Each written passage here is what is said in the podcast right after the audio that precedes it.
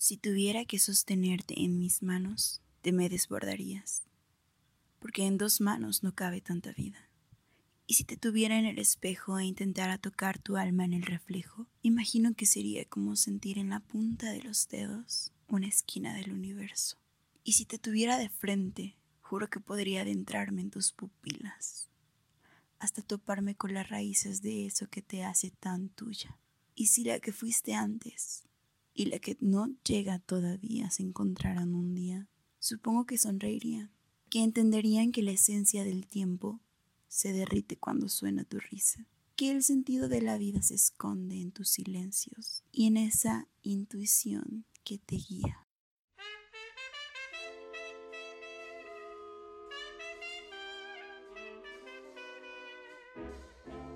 Hola a todos, bienvenidos sean al cast después de un amor. Yo soy la alegre Eli y este es el episodio 10. Te quiero. Dedico a mi mejor amiga las palabras que acabo de leer. Es un fragmento de algún escrito que algún día alguien escribió. Si saben quién fue, me lo dicen por Instagram. Llevo un rato buscando a esta autora. Un día me topé con sus escritos, pero nunca más los volví a encontrar. Este es un episodio dedicado a la amistad y bueno, surge de la necesidad de agradecer tanto amor. A veces, mientras voy caminando, tengo como que esos momentos de reflexión. Y un día, mientras cruzaba una avenida de las calles de mi hermoso Coso, me di cuenta de una profunda felicidad que invadía mi ser sentí tanto agradecimiento en el corazón hacia esta vida. Me percaté de lo hermoso que es el valor de la amistad.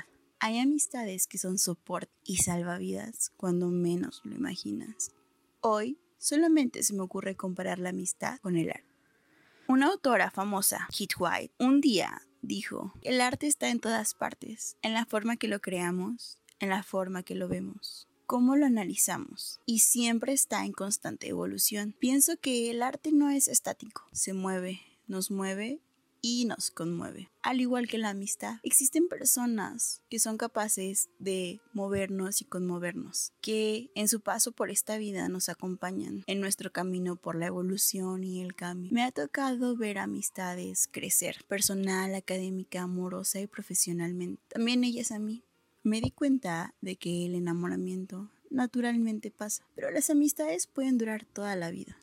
El arte, como la amistad, a través del tiempo se transforma y se convierte en magia. Hablando de amistad, quiero compartirles poesía de una muy querida amiga que conocí hace no mucho y que hace poco, de hecho en julio de este año, estrenó un poemario titulado Café sin azúcar por Aline Flores Sánchez. Ella es actriz, escribe poesía y microrelato. La pueden encontrar en Instagram como ali.neflores, por si quieren leer más sobre ella. La mejor parte es que para leer mis poemas favoritos de Aline participa Mariana del Valle, o como ella diría, Mariana del Valle como el jugo, quien hace poco, muy poco tiempo, bueno, ni tan poco tiempo, se ha convertido en una persona muy, muy especial. Y qué mejor ocasión para dejar su voz inmortalizada en este podcast que leyendo Café Café para dos y Café en la ventana de este mágico poemario. ¿Será que después de tantos cafés tibios que terminaron por enfriarse en la ventana, uno se acostumbra a beberlo helado?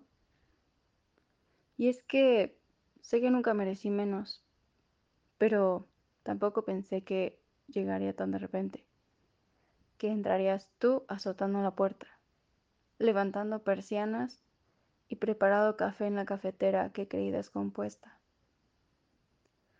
Sé que esto es lo que tanto esperé, pero hoy que la estancia se encuentra inundada por el aroma del hervor del café, no sé bien cómo beberlo. Un día te das cuenta, no se trata de quien te provoca huracanes, aunque resulte fascinante vivir en estampidas, encontrar quien te dé tranquilidad con solo un abrazo vale más que cientos de remolinos alborotando el corazón. Pero ahora ya no sientes que se te sale del pecho y los vientos huracanados son solo un recuerdo. El corazón paradójicamente late más fuerte, palpitando de calma.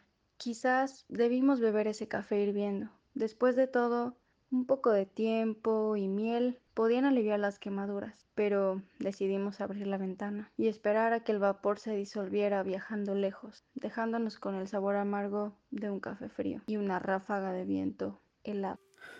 Definitivamente el arte, la amistad, los sentimientos nos conectan de manera muy profunda.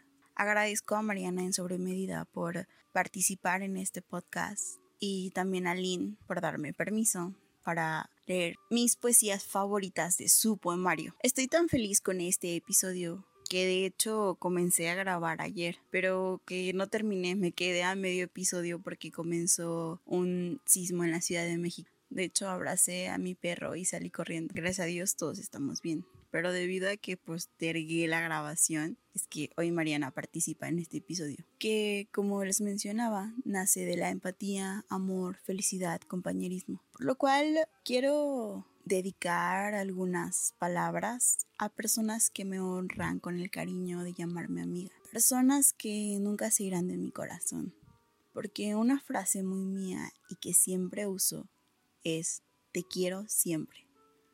Y es verdad, cuando quiero es para toda la vida. Sally, eres mi motor, mi Pepe Grillo. Eres la que me sacude y quien me hizo entrar en razón cuando quería dejarlo todo. Eres quien más me ha escuchado y apoyado. Te admiro por la mujer fuerte que eres. Achiri, uff, nuestra historia es larguísima y hermosa. Gracias por ser mi hermana, mi otra mitad y mi espíritu gemelo. Sofía, mi madre me dio la vida, pero Sofía me enseñó a vivirla. Cuando sea grande quiero ser como tú. Gracias por tanta magia juntas. Si nada funciona, recuerda que siempre podemos ir a volar cometas en el mar y que nuestras penas se las lleve la sal.